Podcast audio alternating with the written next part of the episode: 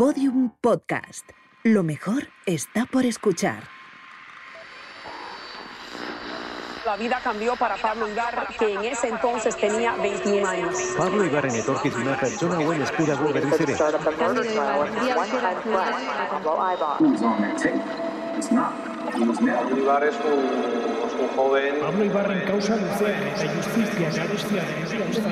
En el Corredor de la Muerte, un podcast de Movistar Plus producido por Podium Studios.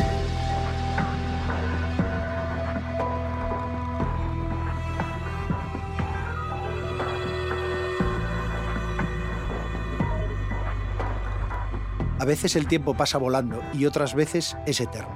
Si alguien sabe esto es Pablo Ibar. Lleva más de media vida encarcelado, haciendo cada día exactamente lo mismo. Han pasado tantos años que cuando ingresó en prisión por primera vez, yo aún iba al instituto. Tanto tiempo que cuando lo conocí personalmente, él ya llevaba casi dos décadas preso. Y aún tenía vívido el recuerdo de aquel día, en 1994, en que lo mandaron a la cárcel por cometer un triple asesinato de que él todavía se declara inocente. Mucha gente, como antes yo, yo pensaba que eso nunca me puede pasar a mí. Si tú ves a alguien que sale libre después de 20 años, 30 años, uno piensa, eso nunca me puede pasar a mí. Eso es lo que yo pensé, que esto nunca me puede pasar a mí.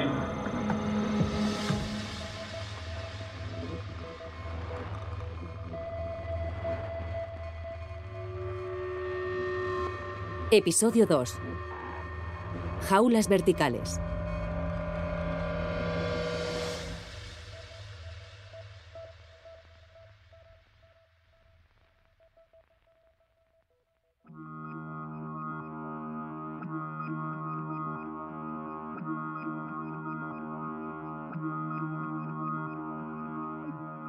En otoño de 2012, al poco de regresar de Florida y publicar la historia sobre Pablo en el Corredor de la Muerte, cerró el diario que, justo cuando yo empezaba a sentir el espíritu periodístico de este gran tema, me quedé en la calle, igual que el resto de mis compañeros. Empecé a trabajar entonces como freelance, intentando abrirme camino. Tenía mil proyectos e ideas de reportajes y de trabajos para proponer a los medios, y poco a poco lo iba consiguiendo. Sin embargo, tenía Pablo de fondo y las preguntas me seguían asaltando. Quería saber más sobre su vida entre rejas, por supuesto, pero también sobre sus primeros momentos y su nueva vida como condenado. ¿Cómo había encajado el ingreso en prisión? ¿Cómo había lidiado con un cambio tan traumático como es el de perder la libertad sin siquiera tener un juicio a corto ni medio plazo? Conviene que volvamos a aquel junio de 1994.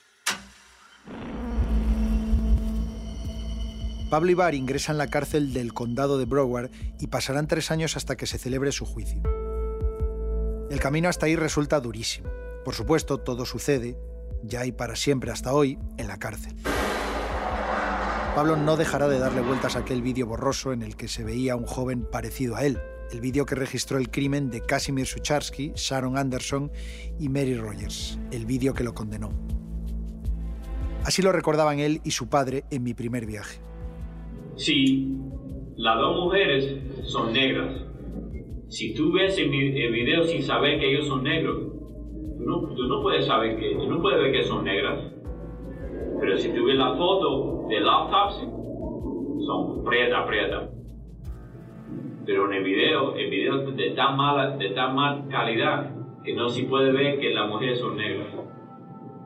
O sea, ¿tú crees que cual- a cualquiera le hubiera pasado lo mismo que a ti? a cualquiera. El problema que yo tuve es que me arrestaron en Miami. Si yo no voy con mi amigo ese día para violar su espalda, a mí nunca me arrestan. En esa foto parecía así, y lo que sale en el juicio, tú no has visto lo que sale en el juicio. De esa foto que sale allí, hay que ver lo que sacan en el juicio ahora. Ponen una pantalla así corta, con fotos cortos, en colores. Pues, Pablo. Pablo. Pero eso se sabe que está arreglado todo. Pero así sale. Es igualito. ¿eh?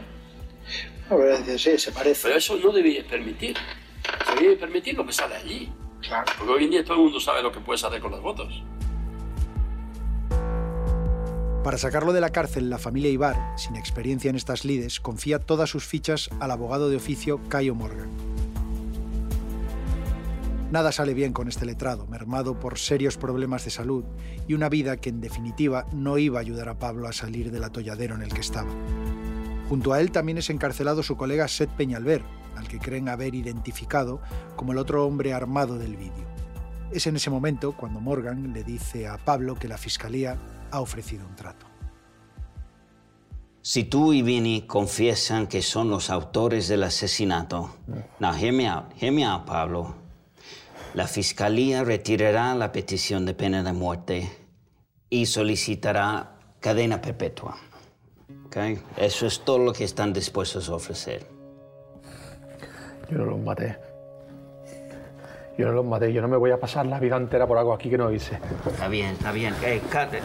Pablo, Pablo. Pablo. Pablo, ¿me oyes? Vini no va a aceptar algo que no hizo. ¿Estás seguro? Pablo está cada vez más confundido. Le asalta el temor. ¿Alguna vez te ofrecieron un trato a ti? Vida. Vida perpetua. Cadena perpetua te ofrecieron Cadena perpetua. por declararte culpable. Para declarar culpable. Al principio, ¿no? En el primer juicio. Después del primer Después del primer juicio. Y por supuesto dices que no. Me digo, oye, están hablando si, si te quieren dar cadena perpetua. Dije yo, no, no quiero hablar de eso.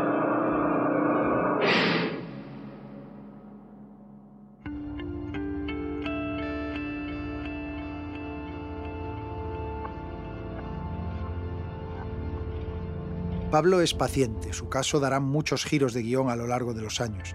El primero es que pronto se descubre que en las pruebas no hay ADN ni de Ibar ni de Peñalver, un rayo de luz para la familia. Primeramente es porque yo le hablé con él y me dijo, "Mi- yo no he hecho, yo no tengo nada que ver con eso. Eso primero, antes que nada, antes de yo irme a España, yo hablé con él. Pero aparte de eso, lo de Tania, que asegura que esa noche estaba con ella. Luego, y es que todas las huellas y todos, todo te da, no, hasta el ADN. Entonces, ¿qué vas a creer? Esperanza. Esperanza, pensando que voy a ganar, que no hay ni una manera que voy a perder. Yo soy inocente, esto no puede, esto no puede pas- pasar en un país como, como los Estados Unidos. Solo era eso, un rayo de esperanza que no se ha disipado.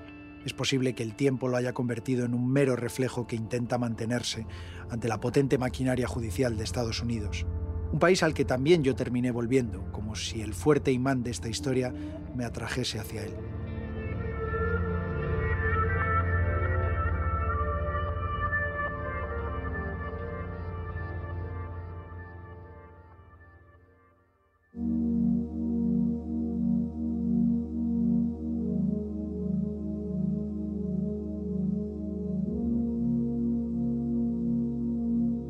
Terminar 2012 hice balance.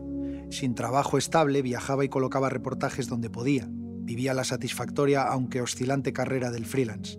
Pero me faltaba algo. Así que al comenzar 2013, me fui a Nueva York a pasar unos meses para mejorar mi inglés y también para cumplir el sueño de trabajar desde allí. En un principio mi viaje no tenía nada que ver con el caso Ibar, pero volví inevitablemente a chocarme con él. ¿Quién sabe? Quizás operaba el inconsciente. Y es que al poco de llegar a Estados Unidos, Tania se puso en contacto conmigo y me invitó al banquete de boda de su hermana, justo en Brooklyn, en Nueva York, donde yo estaba.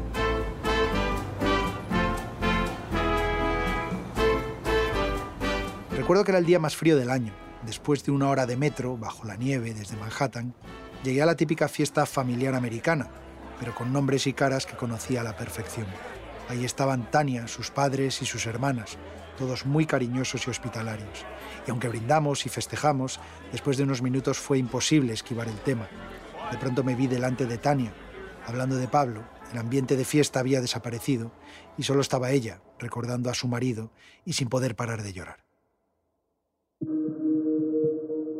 Pensé que había llegado el momento de volver a Florida y ver a Pablo de nuevo.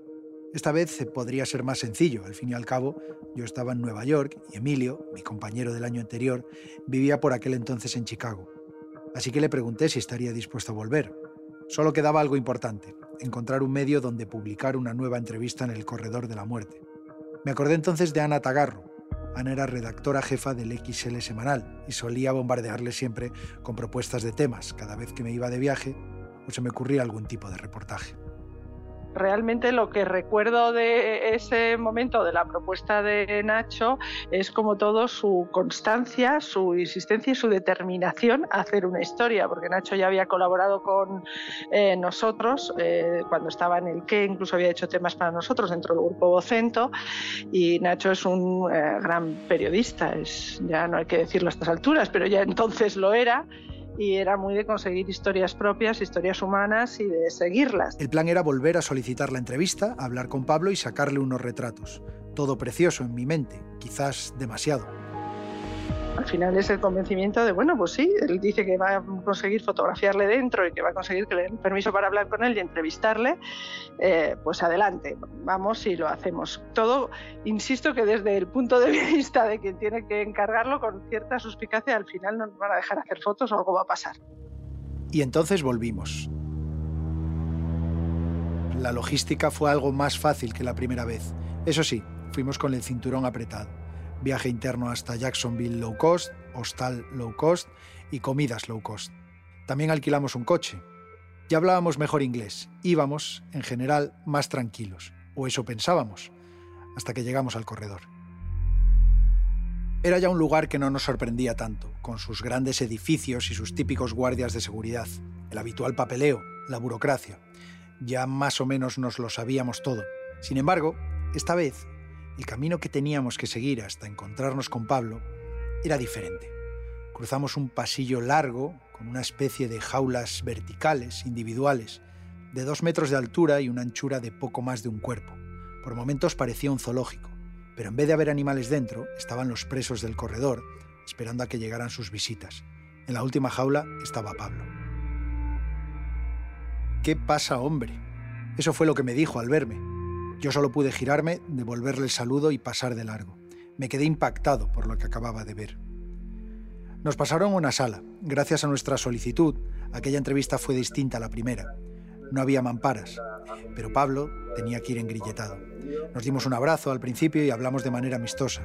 Charramos durante una hora y media sobre el confinamiento y la supervivencia en aquella cárcel. Asusto, miedo, me siento porque hay, hay gente que, no, esto es prisión. Por la cárcel hay gente que son malos. Y se tiene que, se tiene que pelear porque alguien, alguien te va a tratar, de meterte el pie o de, robarte algo, tu, comida, ¿me entiendes? ¿Tú tuviste problemas al principio nada más llegar? Sí, yo, yo, me, yo me tuve que pelear muchísimo. ¿Por qué? ¿Porque te intentaban robar o...? Aquí en este país la mayor, la mayoría de la, gente que son presos son prietos, son negros. Mm. Después son hispanos y después son blancos. Pablo fue, como en la anterior ocasión, cercano, amable, agradable y agradecido. Pero en realidad nos dimos cuenta de que resulta muy difícil llegar a alguien que está pasando por algo así. Sí, consigues ver y entender al preso, pero no tanto a la persona, porque para él lo primordial no es una conversación, no es que estemos allí visitándole, es poder salvar su vida. Ibar es un profundo conocedor de su caso y sabe adecuar su discurso, que no deja de ser una forma de defensa. Es una entrevista y en las entrevistas hay preguntas, como en un juicio. Cualquier cosa que se aparte un milímetro de su versión de los hechos puede ser usada en su contra. O eso piensa Pablo. Por eso no duda, no incurre en contradicciones. Y entonces empiezas a acordarte de todo lo que te había dicho su familia, los suyos. A ellos los había sostenido todos estos años. Era su motor anímico, y a ellos los seguía sosteniendo, con su fuerza mental y la convicción de su inocencia. Así me lo contaba Michael, su hermano. No,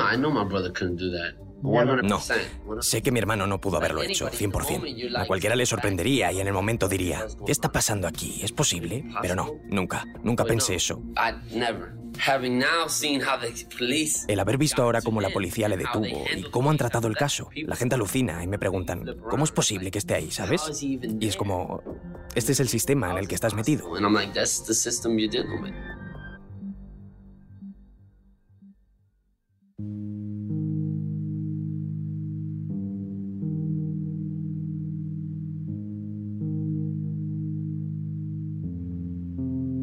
Pablo lo inunda todo en las vidas de su familia y sobre todo en la de Tania. Así había sido desde el año de la detención, cuando ella escuchaba decir a sus padres que olvidase a aquel pandillero al que acusaban de triple asesinato. Tania, R que R, sigue hoy junto a él y empieza entonces una liturgia que luego repetirá cada semana sin excepción, las visitas a la cárcel. Tania, yo voy a pasar mucho tiempo aquí dentro.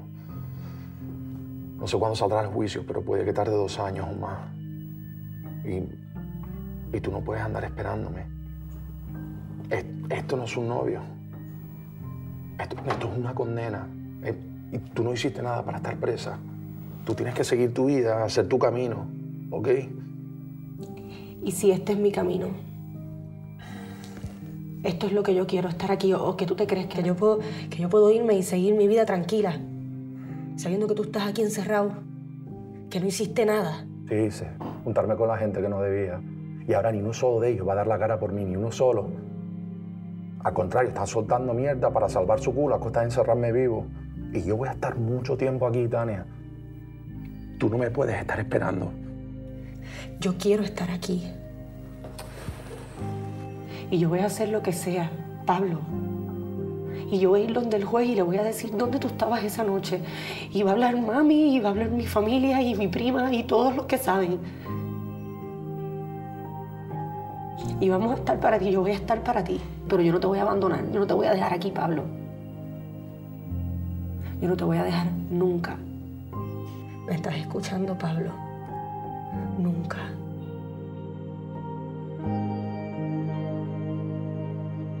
Algo haría cambiar de opinión a los padres de Tania respecto al primer momento.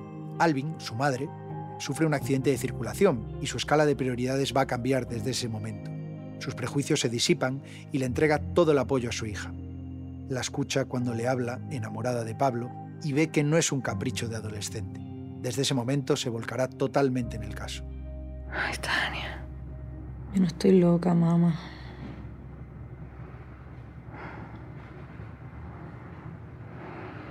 Dime una cosa. ¿Tú lo quieres? ¿Mm? ¿Tú estás bien segura de eso? Si tú estás bien segura, yo no quiero que tú llores más. A partir de este momento, Tania, ni una lágrima más. ¿Me oíste? Si tú quieres hacer algo por Pablo, lo vamos a hacer, pero lo vamos a hacer juntas porque yo jamás te voy a dejar sola.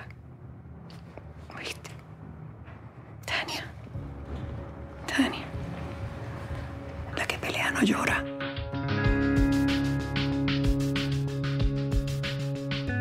Ahora hay un rumbo común en las dos familias. Todos reman en una única dirección, salvar a Pablo. Es 1997 y se ponen a preparar el juicio de forma conjunta con el abogado. Sin embargo, va a ocurrir otra desgracia. Cristina, la madre de Pablo, fallece de cáncer.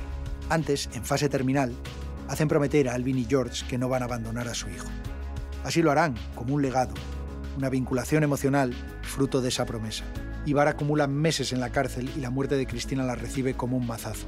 Solicita permiso para poder acudir al entierro de su madre, pero se lo van a denegar. Se viene abajo por primera vez. Por mi culpa. Yo la maté de disgusto. No, no, no, Pablo, no, no, no, no. Lo siento, viejo. Mi madre se, falleció de cáncer después del primer juicio.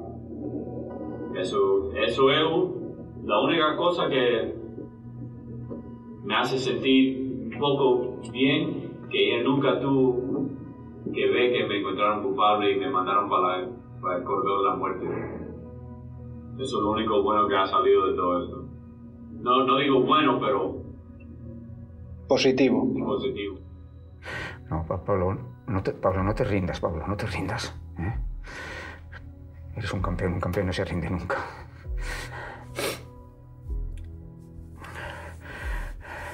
Lo llevas en la sangre, Pablo.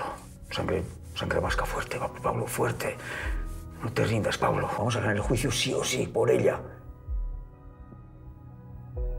Y, y cuando salgas iremos los dos juntos a verla. Los tres, Michael, tú y yo. Prométemelo.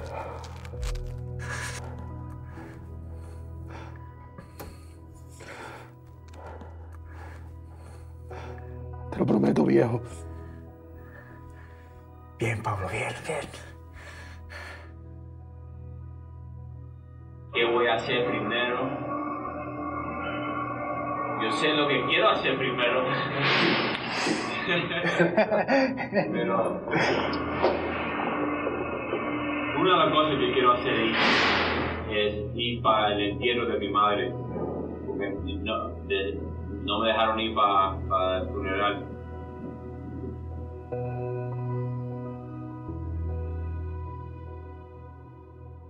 El 5 de mayo de 1997 arranca en Fort Lauderdale el juicio donde se juega la vida. Solo sería el primero de varios, pero esto Pablo aún no lo sabe.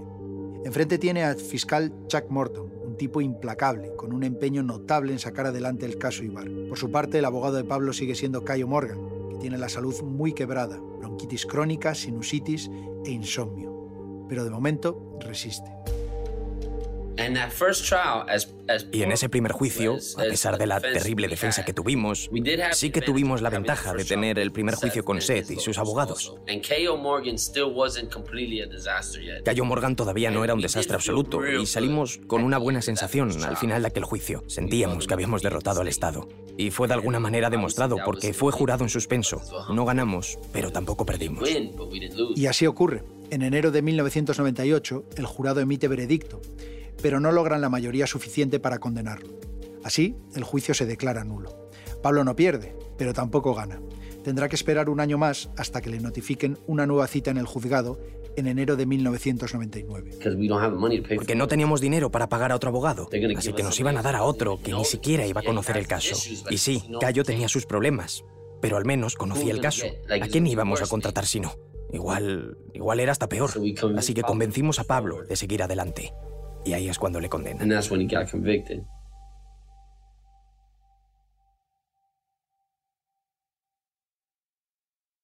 Ahora, estamos selectando jurado. A mí me, me traen para la corte preso por atrás así, con las cadenas puestas y todo. Cuando salimos de esa corte, cuando pararon el juicio, yo salí así preso y el abogado mío preso, caminando conmigo juntos para la cárcel. Sucederá entonces una escena tan surrealista que cuando Pablo me la contó en el corredor me parecía imposible de creer. La noche anterior a la selección del jurado, Morgan fue detenido. Su mujer, embarazada, se escapó de un centro de rehabilitación y acudió a una fiesta. Morgan fue hasta allí y acabaron a golpes. Apareció la policía, detuvo el altercado y Cayo Morgan terminó preso, al igual que su representado. Yo pensé que no hay ninguna manera que voy a ganar. Yo pensé que no hay ninguna manera que voy a ganar. Y tratamos de conseguir otro abogado, pero el caso mío era tan, grande que no pagaban demasiado y nadie quería coger mi caso. Porque el primer juicio, recuerda, el primer juicio demoró casi seis meses. Seis meses. Yo hablé con alguien en la cárcel que le pagaba con drogas para representarle y todo. Pero yo sabía que este hombre ya estaba yendo por, por el, por el dirección malo, ¿me entiendes? Pero ese abogado lo escogisteis vosotros. Ese abogado me apuntó el juez. El juez te puso ese abogado.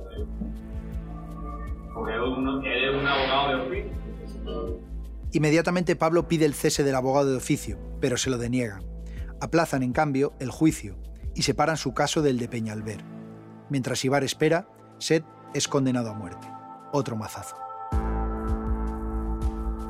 ¿Temías o tenías miedo que pudiese ocurrir lo mismo que a Seth Peñalver o preferías no pensarlo? Con él, con él, con él encontraron a él culpable. Y eso me pasó con mi abogado. Yo pensé, yo no creo que voy a ganar. Yo creo que voy a perder. Pero la familia, todo el mundo está diciendo, piensa positivo. Y tú, teniendo un poquito, un poquito de esperanza, piensas, pero si, puedo selectar un, buen jurado, tengo, tengo chance.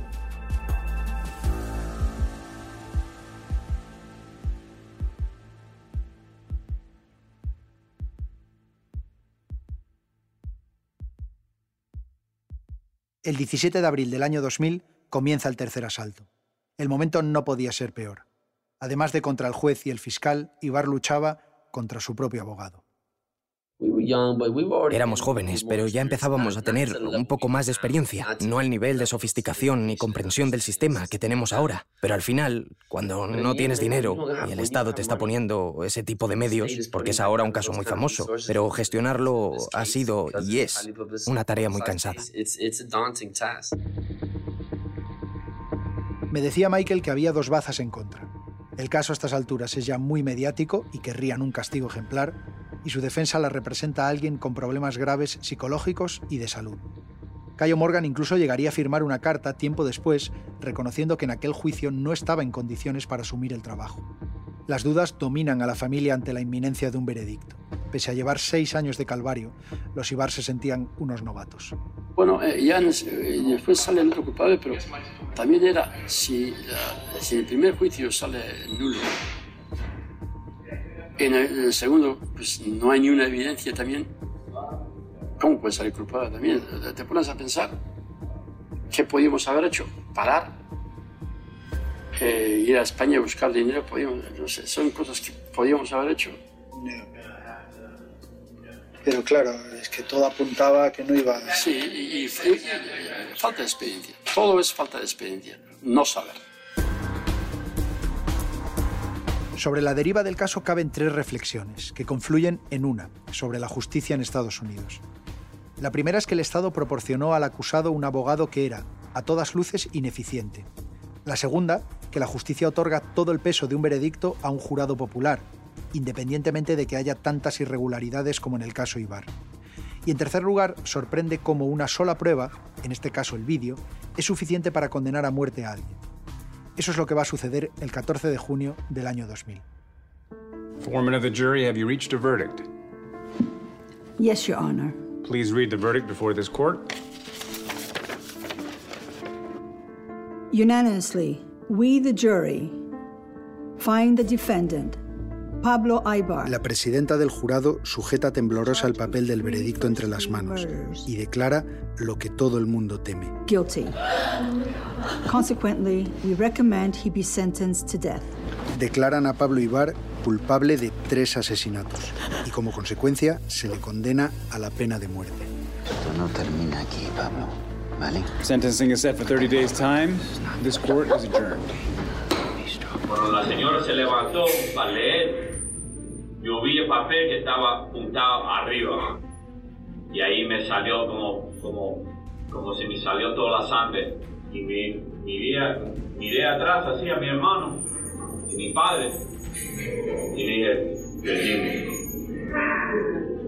Y en ese momento me salieron las lágrimas. No lo voy a aguantar.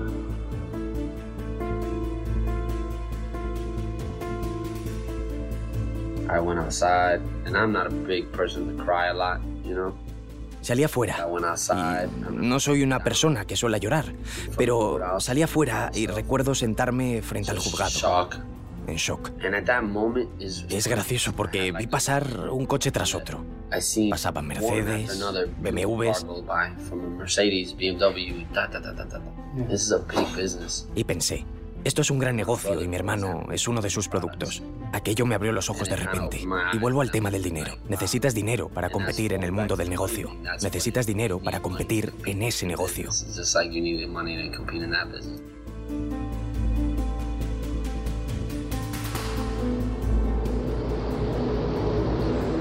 ¿Cómo lo vamos a hacer?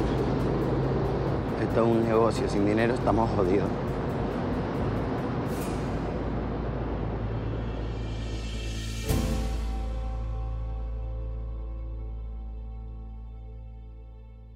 Se me acabó la vida.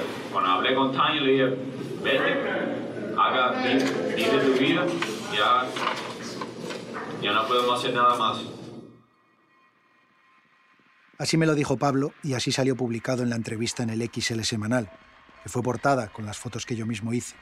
De nuevo, y como el año anterior, fue una enorme satisfacción, pero también otra vez se me quedaron retumbando sus palabras, unas palabras que no serían proféticas.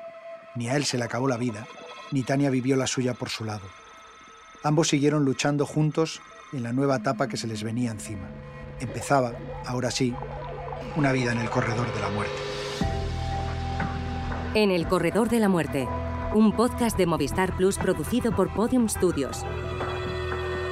Narrado por Nacho Carretero, escrito por Arturo Lezcano y Jimena Marcos. Realización y diseño sonoro, Roberto Maján. Producción, Jesús Blanquiño. Producción ejecutiva, María Jesús Espinosa de los Monteros. Responsable de Transmedia de Movistar Plus, Miriam Lagoa. Con la voz de Jesús Blanquiño.